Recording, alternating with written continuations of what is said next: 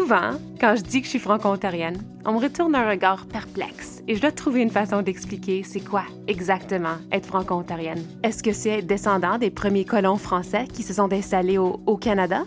Oui, moi, je, je, je disais toujours qu'on était de souche pure franco-ontarienne, qu'on avait passé de la France en Ontario, mais je crois que c'est faux. Ou est-ce que c'est grandir dans une famille qui parle seulement ou surtout le français à la maison?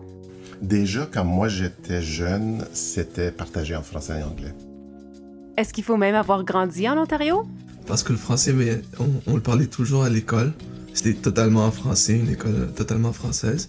Mais hors de l'école même, à la récréation, c'était presque tout en, euh, en espagnol. Dans cette première mini-série du nouveau balado Ma Parole, on va plonger dans la nuance des identités franco-ontariennes en explorant les différences et les similarités au sein d'une seule et même famille. Parce que oui, ces clips que vous venez d'entendre, ce sont les membres d'une famille franco-ontarienne, la mienne.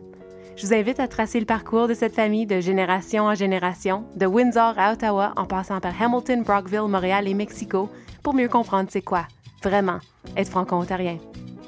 Écoutez Portrait de famille dès le 31 mars. Ne manquez pas ça. Abonnez-vous à Ma Parole sur Facebook à facebook.com barre oblique Ma Parole ON. Et à très bientôt.